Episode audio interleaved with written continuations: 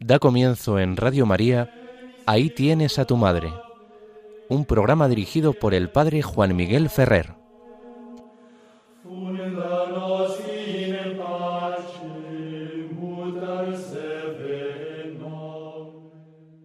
Un saludo muy cordial a todos vosotros, queridos amigos oyentes de Radio María. Como nos acaban de anunciar, comenzamos el programa Ahí tienes a tu madre, en las ondas de la emisora de la Virgen, en este domingo 23 de enero. Os habla Juan Miguel Ferrer. Desde el comienzo quiero decir que el programa de hoy va a ser un poco atípico y el motivo viene dado por la fecha de su emisión. Estamos en la fiesta de San Ildefonso de Toledo. Ildefonso es uno de los grandes santos de la Iglesia hispano-visigótica y se caracterizó precisamente por su amor y piedad marianas. Es, podríamos también afirmarlo, el primer mariólogo de la historia de nuestra teología española. Por eso hoy el programa va a estar particularmente dedicado a este santo arzobispo de Toledo en el siglo VII. No obstante, no olvidamos tampoco que este domingo es el domingo dentro del octavario de oración por la unidad de los cristianos. Algunos pueden pensar que la Mariología ha sido tradicionalmente un obstáculo en la unidad de los cristianos, pues los principales dogmas marianos definidos por la Iglesia Católica en los últimos siglos, el de la Inmaculada Concepción en el siglo XIX y el de la Asunción de Nuestra Señora en el siglo XX, no han sido aceptados por las iglesias ni de Oriente ni del mundo evangélico. Pero una visión más serena de las cosas nos hace descubrir, precisamente a partir de la intensificación del movimiento ecuménico, que hoy por hoy la Mariología es un punto de encuentro. La Mariología y la piedad marianas, rectamente entendidas, son un lugar para el aproximarse los corazones en la caridad en torno a la verdadera fe en nuestro Señor Jesucristo. La imagen que nos presenta el libro de los Hechos de una iglesia en la que se congregan los parientes de Jesús y los discípulos de Jesús en torno a la Virgen María en la espera del Espíritu Santo, es una imagen apreciada por el movimiento ecuménico como imagen de esa iglesia en oración en torno a María, que es una iglesia que sale robustecida en su unidad por el don y la acción del Espíritu Santo. Del mismo modo, la imagen de las bodas de Caná, donde por un lado llegan los parientes de Jesús con la Virgen María y por otro Jesús y sus discípulos, y allí salen luego todos juntos, habiendo crecido en la fe todo ese grupo de discípulos, gracias a la mediación de la Virgen María, que provoca de algún modo el milagro de su Hijo y sobre todo ayuda a descubrirlo como esposo verdadero de la Iglesia y el que va a ofrecer el vino nuevo y mejor, no sólo el de aquellas bodas históricas donde convirtió el agua de las purificaciones en vino estupendo para la fiesta, sino sobre todo en ese preanuncio de la Eucaristía, que será verdaderamente donde Jesús dé a la humanidad el vino nuevo y mejor, el de su sangre derramada en la cruz para el perdón de los pecados. Nuevamente esta imagen también del Evangelio según San Juan ayuda a descubrir ese papel que dentro del movimiento ecuménico se le atribuye a la Virgen María como la que cohesiona y aglutina en torno a su Hijo la unidad de los discípulos y de los familiares de Jesús. Y finalmente tampoco olvidamos que este domingo la Iglesia celebra el recientemente instituido por el Papa Francisco Domingo de la Palabra de Dios. Algunos pueden pensar que todos los domingos y todos los días son día de la palabra de Dios, pero lo mismo se podría hacer hablando de la solemnidad del Corpus Christi. Todos los domingos son día de la Eucaristía. Todas las veces que celebramos la Eucaristía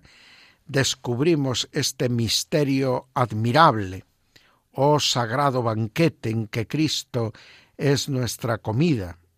Se celebra el memorial de su pasión, el alma se llena de gracia y se nos da en prenda la gloria futura. Pero el día del Corpus nos ofrece la posibilidad de dar singularmente gracias a Dios por este don de la Eucaristía y así tomar conciencia y valorar la grandeza de lo que por ofrecerse de una manera tan sencilla y fácil todos los días a nuestra disposición podríamos minusvalorarlo. Pues con la palabra de Dios y este domingo de la palabra de Dios podemos, como lo hizo de hecho al instituirlo el Papa Francisco, pues establecer esa comparación con el corpus.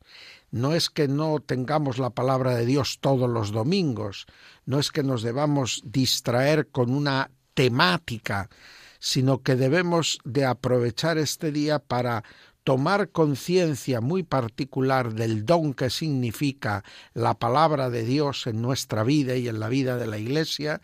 y darle gracias en este día de un modo especial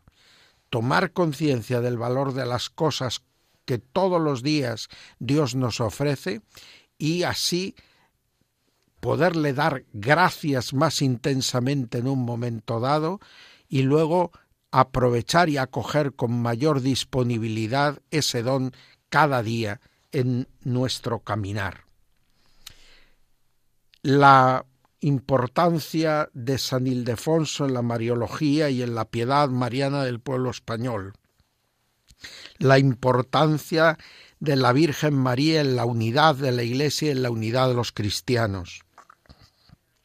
el valor de la palabra de Dios como uno de los grandes dones que Dios nos ha hecho a través de su Hijo Jesucristo, y cómo la Virgen María la que escucha la palabra de Dios y la obedece, la que es madre de la unidad, nos puede ayudar a aunar todas estas realidades que evocamos y hacemos presentes en este domingo 23 de enero del año 2022. Pues voy ahora a invitaros a mientras escuchamos un canto en francés dirigido a la Virgen María, maestra de oración, nos unamos a la Madre del Cielo para pedir precisamente que sepamos aprovechar el don que Dios nos hizo al decirle a Juan, ahí tienes a tu madre, y con ella aprender a trabajar cada día por la unidad de los cristianos y a escuchar con un corazón obediente y dócil la palabra de Dios.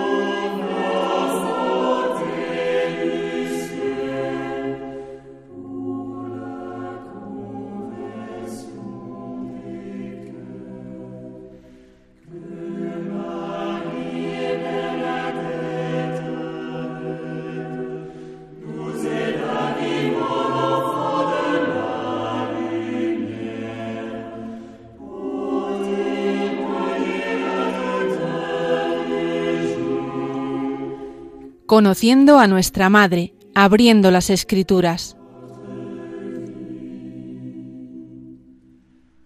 Entramos ya en el apartado primero de nuestro programa Ahí tienes a tu madre y como se nos ha anunciado es el apartado que titulamos Conociendo a nuestra madre. Pero como ya he señalado al principio del programa de hoy, en él vamos a hacer una un enfoque un poco diverso al que solemos hacer. Este enfoque va a estar centrado en la figura de San Ildefonso de Toledo.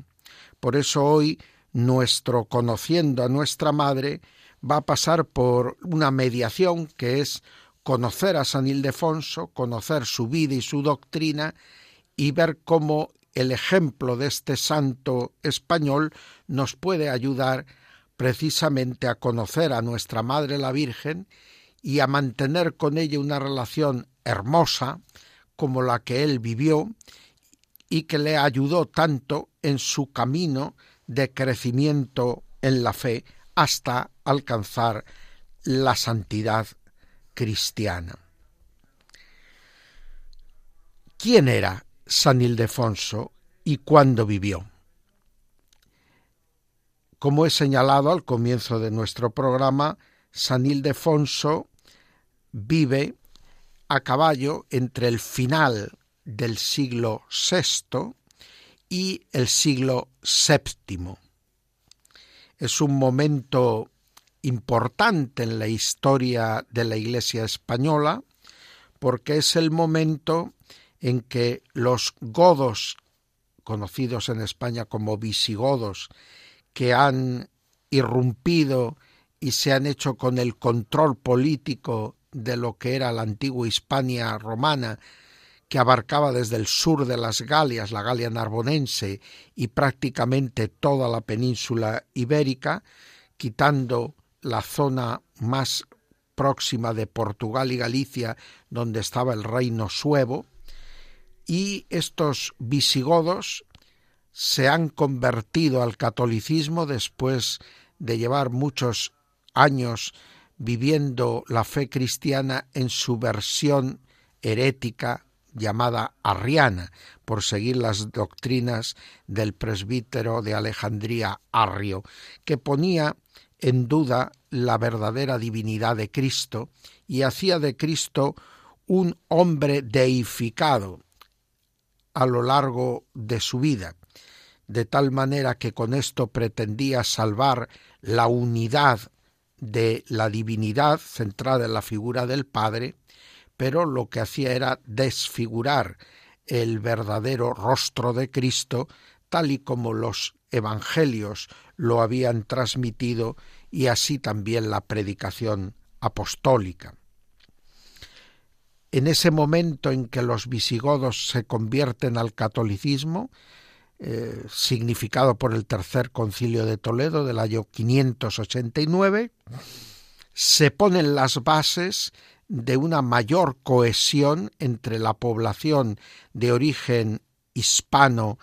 romana en su mayoría católica y la población llegada de fuera de diversos grupos bárbaros, mayoritariamente los visigodos, que habían sido en su origen arrianos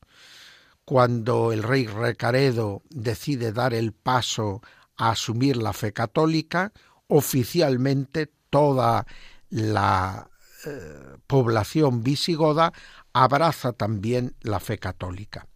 Pero es cierto que esta conversión oficial, que era muy típica de los reinos bárbaros, pues no siempre debemos de identificarla con una conversión personal convencida en cada uno de los sujetos. Más bien es un seguir los pasos que da el jefe, que da en este caso el rey Recaredo. Pero Ildefonso, que pertenece a una familia precisamente de origen visigodo, eh, asume la fe católica desde su infancia y juventud con toda decisión y entusiasmo. Es más, uno de los objetivos que va a caracterizar su vida entera va a ser ayudar a que todos sus hermanos de raza y cultura visigoda asuman la fe católica en verdad y plenamente. Él, no sabemos la edad exacta, después de haber comenzado a recibir una formación cristiana católica, decide o da el paso de entrar en la vida monástica. Y entra y profesa como monje en el que era el cenobio más importante de la ciudad de Toledo en aquella época, que era el monasterio llamado Agaliense. En este monasterio tiene la ocasión de formarse en la teología y en las letras, llegando a ser un importante referente teológico y literario en el Toledo de su tiempo y en la España de su tiempo. ¿Por dónde fue la formación de San Ildefonso? Él ha tenido maestros entre los obispos de la España de aquel tiempo. Está todavía la larga sombra de San Leandro y de su hermano San Isidoro de Sevilla. Está el recuerdo importante también de grandes obispos de Zaragoza, como San Braulio, y están los obispos toledanos, principalmente San Eugenio, que había destacado en su formación literaria. Y estos autores y estos uh, padres, como los maestros de la España de aquel tiempo, tienen unas preferencias a nivel de la teología católica universal unas preferencias que están centradas sobre todo entre los padres más grandes de Occidente. Podemos decir que el principal maestro para todos ellos va a ser San Agustín, y junto a él que fue maestro de San Agustín y el que bautizó a San Agustín, San Ambrosio de Milán. La teología de San Ambrosio y de San Agustín formaba parte del núcleo fundamental de las enseñanzas que recibían los monjes hispanos y en particular que recibió San Ildefonso. Junto a estas enseñanzas, ya digo, las enseñanzas de un San Isidoro de Sevilla, que tenía obras especialmente concebidas para la formación del clero, como las etimologías o el de Ecclesiasticis Officis. Pero eh, en la formación teológica estaba muy presente, ya digo, San Agustín, del que la Iglesia hispana se hace discípula, como lo había sido antes de otro gran padre africano, San Cipriano, y luego eh, acogen también las enseñanzas de un papa muy cercano a ellos en el tiempo, San Gregorio Magno. Mm, a través de San Gregorio posiblemente llega toda la escuela romana, eh, que también había influido en Agustín y en Ambrosio, que es la escuela, la gran escuela que arranca en San León Magno. Estos padres son los que van formando, digamos, la mente teológica de autores como nuestro San Ildefonso. Y en lo que se refiere a las sagradas escrituras, descuella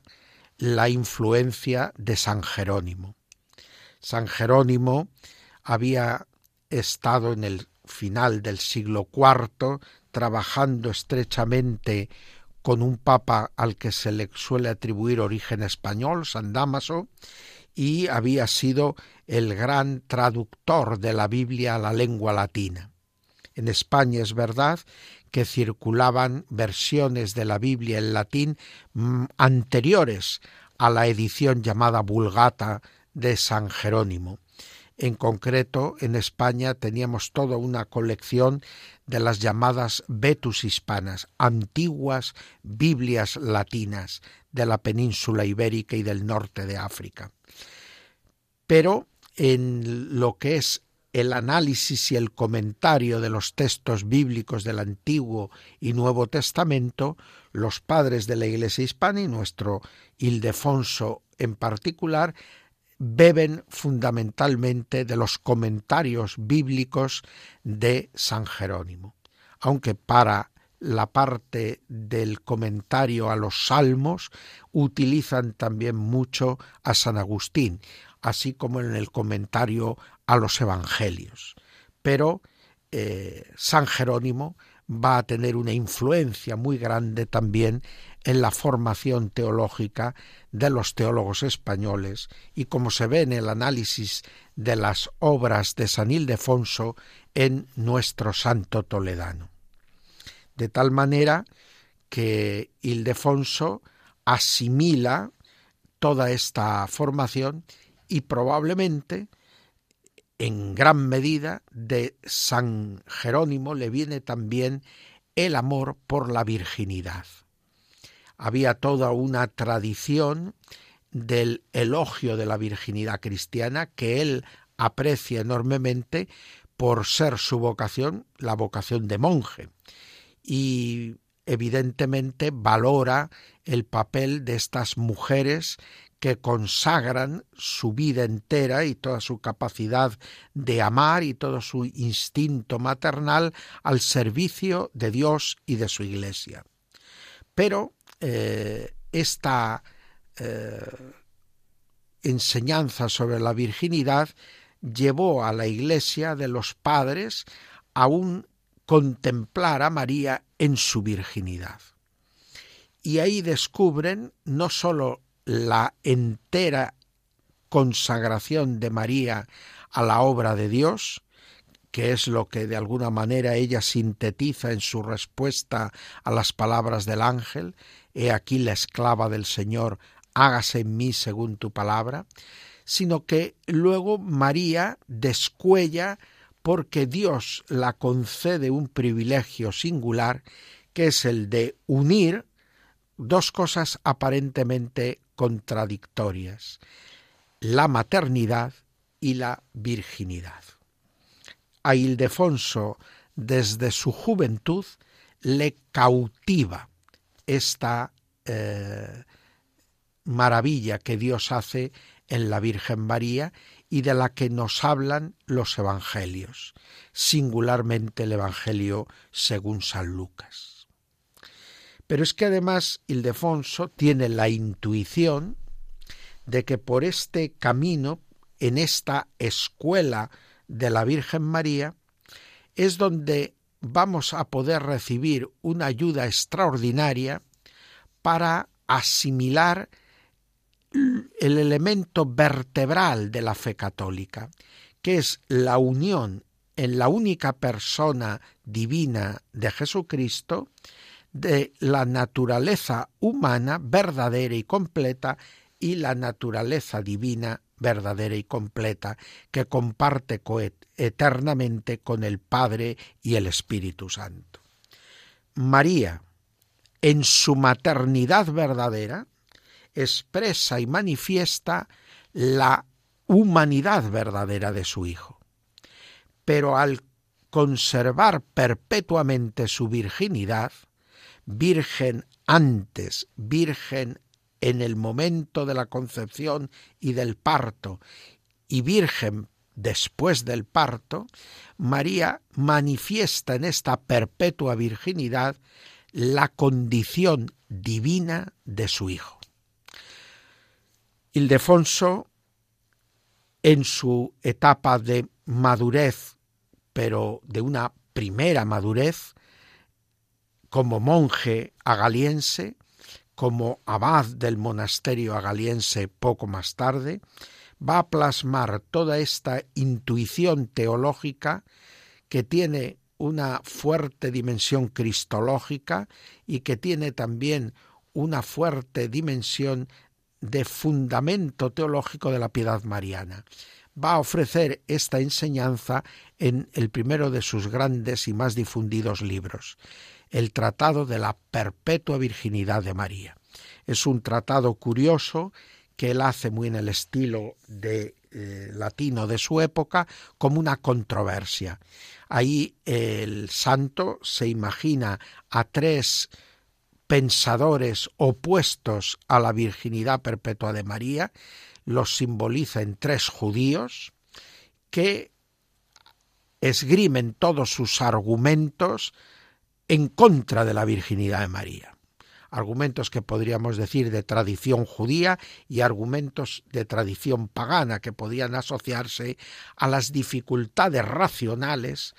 para aceptar la perpetua virginidad de María unida inseparablemente a su verdadera maternidad. Ser madre y virgen parece un atentado a la razón, al sentido común. Pero Ildefonso desarrolla a lo largo de todo este tratado una respuesta ordenada y contundente basada en la tradición, en las fuentes bíblicas cristianas y en las enseñanzas de los padres, ya digo, donde tiene un peso muy fuerte también San Jerónimo, a favor de esta maternidad virginal de María. De tal manera que él va a desarrollar esta doctrina teológica como el antídoto contra el arrianismo y la manera de cicatrizar plenamente la herida arriana en el corazón de sus hermanos de raza visigoda. Ildefonso luego va a ser elegido arzobispo de Toledo ya es un hombre maduro cuando le eligen arzobispo de Toledo y vivió hasta una crecida ancianidad. Y cuando asume el papel de obispo, va a seguir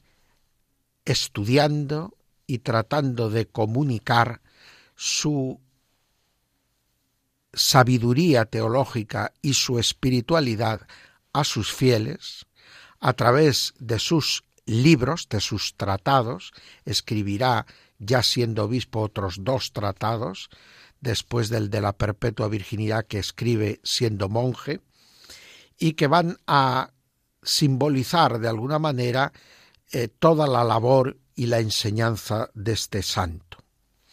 Por lo tanto, vamos ahora también a ver un poco esta obra teológica si el Tratado de la Perpetua Virginidad es un monumento contra el arrianismo, como obispo va a tener una preocupación que es la iniciación cristiana, el que sus fieles lleguen a ser verdaderos cristianos. Y para eso realiza un comentario a los ritos de la iniciación que culminan con los sacramentos del bautismo, la confirmación y la primera Eucaristía. Este tratado de Cognitione Baptismi está ya elaborado en una época en que la iniciación cristiana solía aunar en una única ceremonia para niños o para adultos los tres sacramentos de la iniciación. Se bautizaba, se confirmaba en ese mismo momento y se administraba por primera vez la comunión. Si eran niños, sólo bajo la especie del vino, mojando el dedo en el cáliz consagrado y dejando caer una gota de la sangre de Cristo en la boca del recién bautizado y confirmado. Una praxis muy cercana a las de las iglesias de Oriente y que se mantuvo en la iglesia hispana hasta la supresión del rito hispano-mozárabe, bien entrado el siglo XI, en torno a los años de las últimas décadas de este siglo, en el 1070 en Aragón y en torno al 1080 en Castilla. Hasta entonces, el Tratado de Cognizione Baptismi de San Ildefonso era una explicación ordenada y completa de estos ritos a través de la explicación de los ritos de la iniciación cristiana, lo que Ildefonso intenta es presentar la vida cristiana en su conjunto. Una vida anclada en la gracia de los sacramentos de la iniciación. Una vida que es configuración con la vida de Cristo. En su periodo de obispo y ya al final de su vida va a redactar otro tratado, el del itinere deserti, el de la peregrinación por el desierto. Es una obra de teología simbólica donde va comentando escritos eh, y textos fundamentalmente de inspiración en el Antiguo Testamento, en lo que es el éxodo del pueblo de Israel, pero lo aplica al estudio de la naturaleza y de la vida de los cristianos mientras peregrinan por este mundo, de tal manera que tanto las cosas de la naturaleza como las cosas de la vida humana que tocan de cerca a los cristianos de aquel momento, les sirven a San Ildefonso para ir impregnando toda esta cotidianidad de la luz de las sagradas escrituras. Y de alguna manera ese el libro eh, lleno de mística está invitando a los fieles a recorrer el camino de la vida en este mundo con el corazón puesto en el cielo. Es un libro para la esperanza, es un libro para la espiritualidad cristiana, para la maduración de esta espiritualidad hasta alcanzar la santidad. Pero eh, ya en su periodo como monje galiense y sobre todo en su largo periodo como arzobispo de Toledo, Ildefonso hace un trabajo que va mucho más allá de la composición de estos tres libros que hemos comentado. El libro de la perpetua virginidad, el libro del conocimiento del bautismo, el libro del camino por el desierto la gran tarea de San Ildefonso, como le ocurre a otros muchos padres de la Iglesia visigótica católica en este siglo VII, es componer misas y oficios para la liturgia de las horas. En esa labor como compositores litúrgicos, dadas las características de la misa hispano-mozárabe, formada, como explicaba ya San Isidoro de Sevilla en el de Ecclesiastis Officis, por varias oraciones que van variando cada día, permite a los autores, a los compositores de estas misas, ir ofreciendo el conjunto de la doctrina cristiana y los ejemplos de las vidas de los santos a lo largo de las celebraciones de la Eucaristía y de la liturgia de las horas. De tal modo que las misas y oficios se convierten en la principal literatura cristiana de esta iglesia hispano-visigótica y que eh, van a ofrecer este conjunto mm, eucológico recogido en el misal y en el breviario, van a recoger la principal aportación teológica y espiritual de estos padres. Ildefonso fue un gran compositor de misas y oficios. Además, crea escuela. Resulta difícil a veces identificar en el misal hispano-mozárabe y en los breviarios hispano-mozárabes las composiciones de Ildefonso y separarlas de las de su escuela.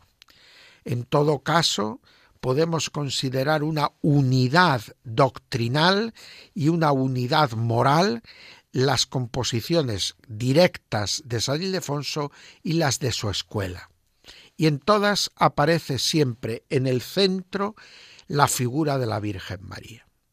La Virgen María que es la primera discípula de Cristo, la Virgen María que es la maestra de la vida espiritual, la Virgen María que en su vida es un libro, un evangelio abierto que nos ayuda a conocer mejor a su propio Hijo, nuestro Señor Jesucristo, en su verdad esencial de hombre y de Dios.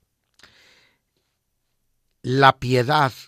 mariana de San Ildefonso caló tan hondo porque él convenció a sus monjes y a sus sacerdotes de que la manera de estirpar el arrianismo y de hacer calar la fe católica en lo hondo del corazón del pueblo era enamorar de la Virgen María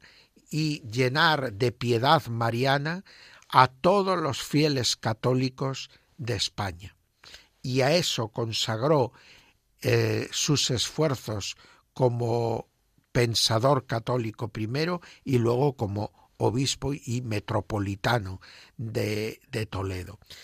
Y su escuela desarrolló intensamente esta labor. En gran medida se debe a San Ildefonso y a su enseñanza que María Santísima en España sea conocida en primer lugar como la Virgen María. El amor a la virginidad la siempre Virgen María. En torno a este dogma de la perpetua virginidad de María, el santo toledano articula todo el conocimiento de esta mujer que es Madre de Dios, como la proclamó el concilio de Éfeso, Teotocos, y como ya la venía rezando la Iglesia con piedad en esa fórmula de oración considerada una de las más antiguas fórmulas de oración mariana. Bajo tu amparo nos acogemos, Santa Madre de Dios. Pero Ildefonso también presenta a María como la Santísima, como la que no conoce contagio de pecado, como la que es inmaculada. Sin utilizar tal vez directamente esta palabra, inmaculada, sin eh, dar las precisiones que luego iría elaborando la doctrina inmaculista en los siglos posteriores, Ildefonso, sobre todo en torno al misterio de la santidad de María contemplado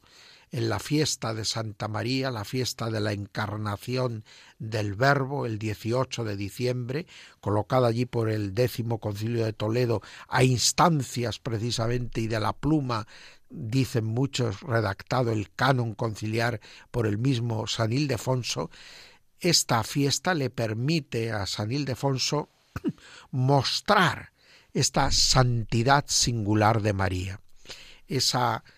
adecuación y preparación por parte de Dios de la que va a ser su madre y de la que va a ser su morada, su templo santo, durante los nueve meses de la gestación en su vientre.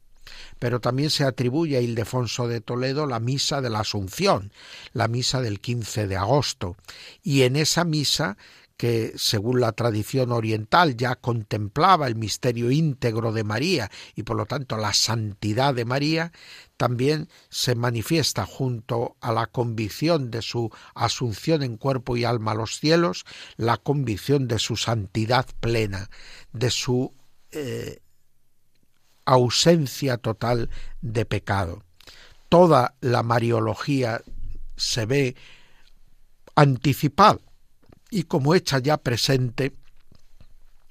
en las enseñanzas y en los escritos marianos de San Ildefonso.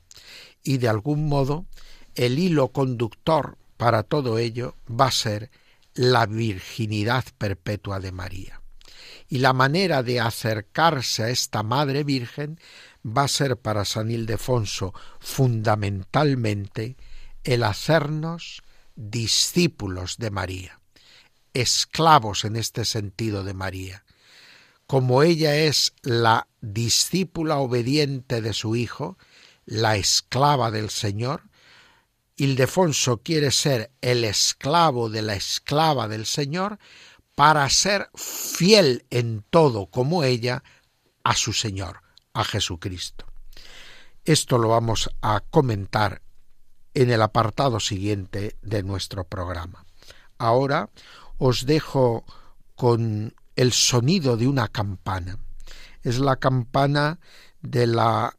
una de las campanas de un monasterio del sur de Francia, la abadía de Foncaude, donde eh, se eh, cuida y se cultiva todo el patrimonio de la música antigua de la liturgia, esta música de las tierras narbonenses, vinculadas también a la iglesia hispano-visigótica y donde la enseñanza y la piedad de San Ildefonso también llegó.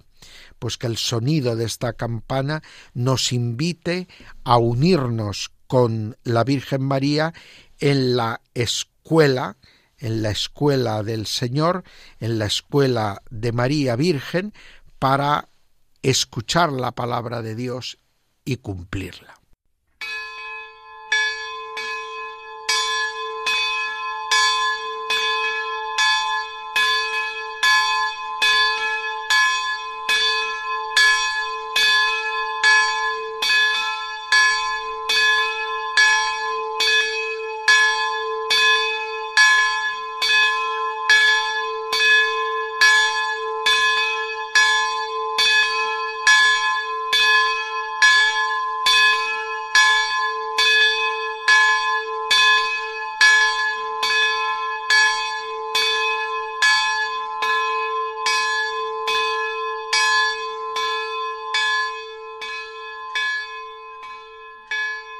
Oraciones y prácticas de piedad marianas.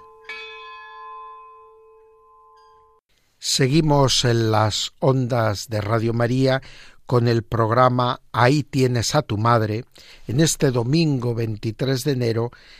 que estamos recordando de manera especial la figura de San Ildefonso, el gran doctor mariano de la Iglesia hispana antigua. Y ahora vamos a entrar, como se nos ha anunciado en el apartado del programa que solemos dedicar a oraciones y prácticas de piedad mariana. Y quisiera presentar brevemente la forma de piedad mariana que caracterizó la escuela de San Ildefonso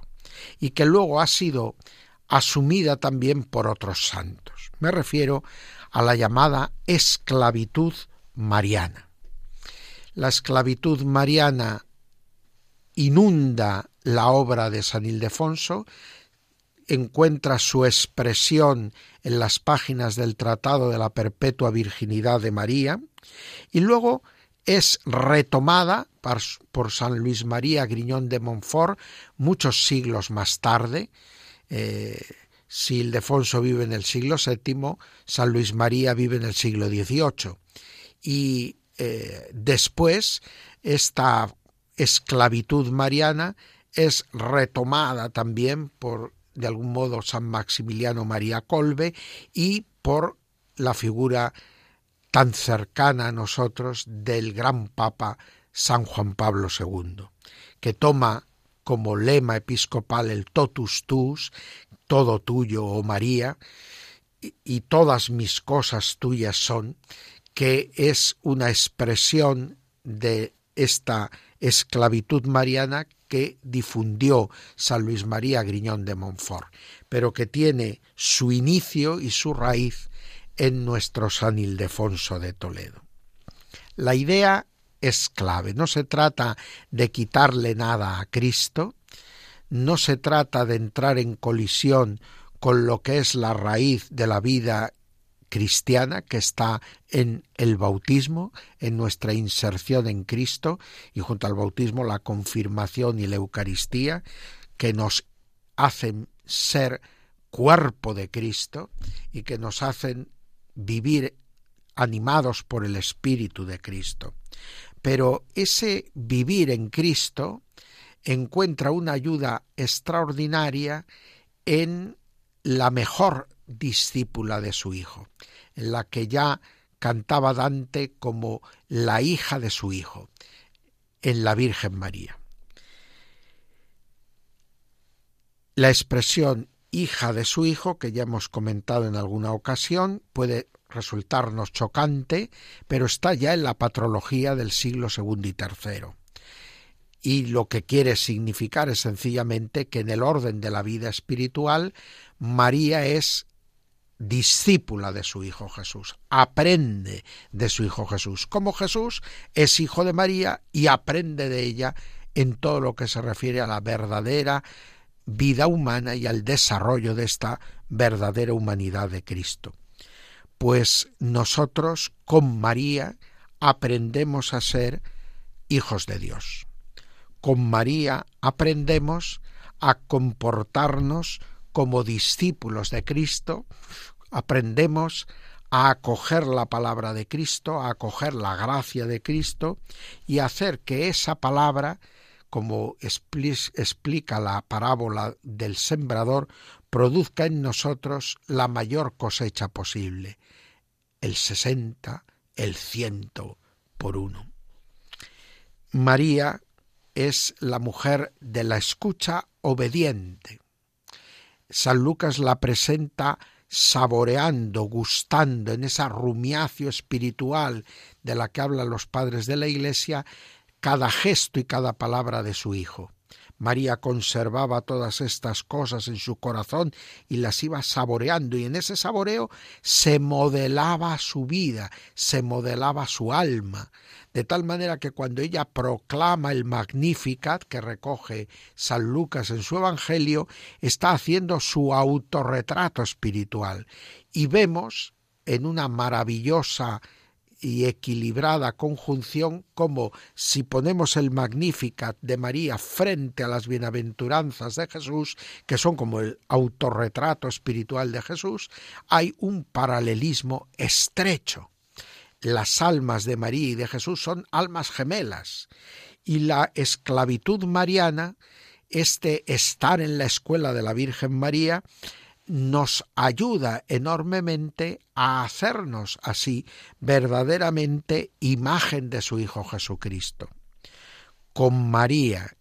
en la escucha de la palabra, en la obediencia a la palabra, en el seguimiento de Cristo, aprendemos a ser hijos de María, aprendemos a ser hermanos de Cristo, a ser una cosa con Cristo. Eh, es el mismo Jesús el que nos ha lanzado por este camino, cuando dijo, estos son mi hermano, mi hermana y mi madre, los que escuchan la palabra de Dios y la cumplen, como había hecho María, como María eh, se comportaba a lo largo de toda su existencia en cada una de sus acciones libres y voluntarias. San Ildefonso marcó con esta espiritualidad de esclavitud mariana la piedad de su tiempo en España.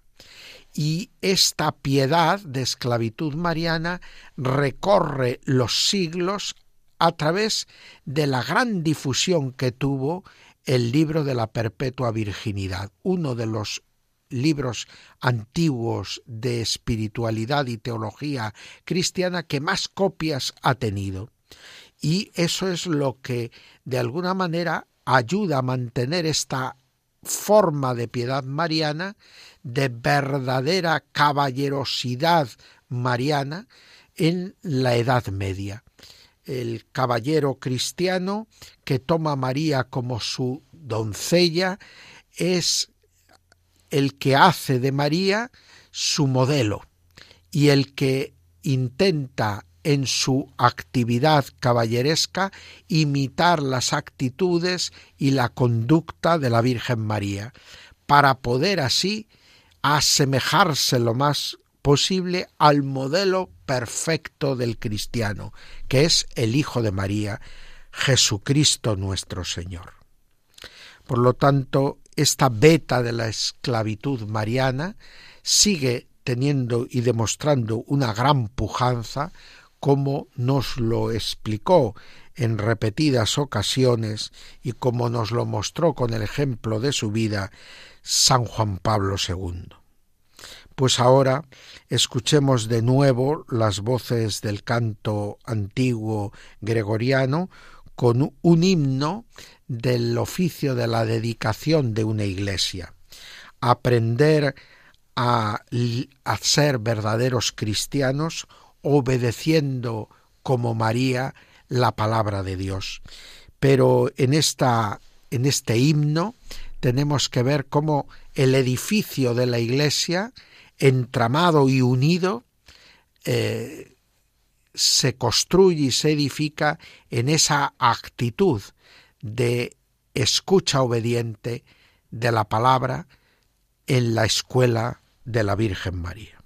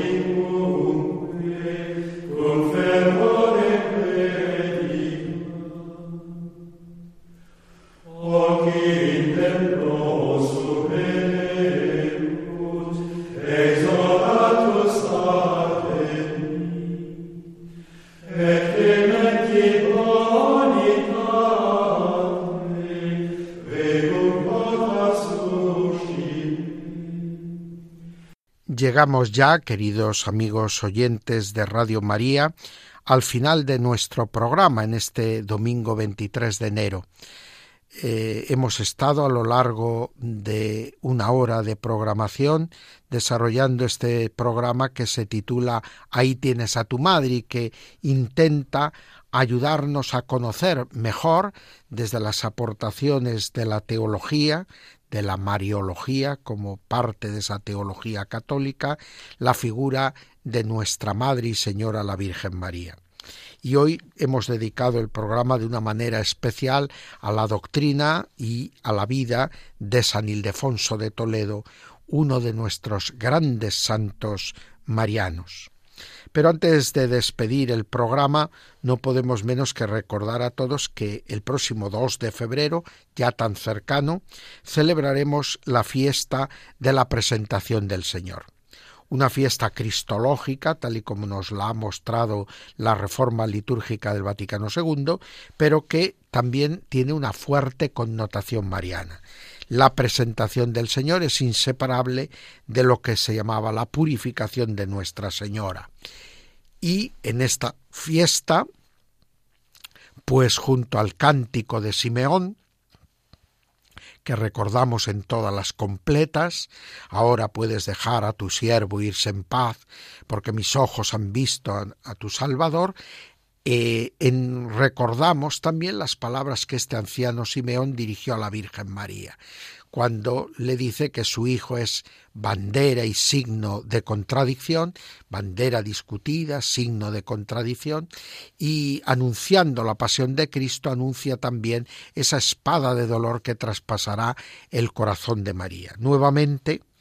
eh, esta fiesta de la presentación del Señor, a los cuarenta días de la Navidad, nos ayuda a comprender hasta qué punto la Virgen María está unida a su Hijo Jesucristo. Y en esta unión propia de toda madre y de todo hijo en el orden humano, está simbolizada la unión entre la humanidad y la divinidad que se realiza en Cristo Jesús. María es de alguna manera como la imagen en que se mira la iglesia, en la que nos miramos cada uno de nosotros para descubrir nuestra unidad con Cristo. Y en esa unidad está el compartir la suerte de Cristo. Ya por el bautismo todos nosotros morimos con Cristo para resucitar con Él. Como María escuchó esas palabras de gozo, Jesús es luz para alumbrar las naciones y gloria de su pueblo Israel, pero también escuchó esas palabras que anunciaban la pasión y muerte de Cristo y la espada de dolor que traspasaría el alma de María. que María nos ayude a ser fieles a Cristo, viviendo unidos a Él la pasión de nuestra vida, para poder también destilar la luz de Cristo y gozar de ella eternamente en el cielo. Hasta pronto, queridos amigos, que María Santísima esté siempre en nuestra vida y ella sea nuestra maestra en la vida espiritual.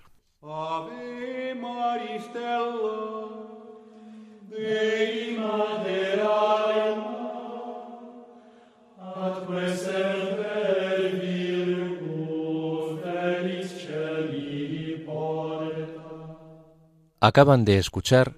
Ahí tienes a tu madre, un programa dirigido por el padre Juan Miguel Ferrer.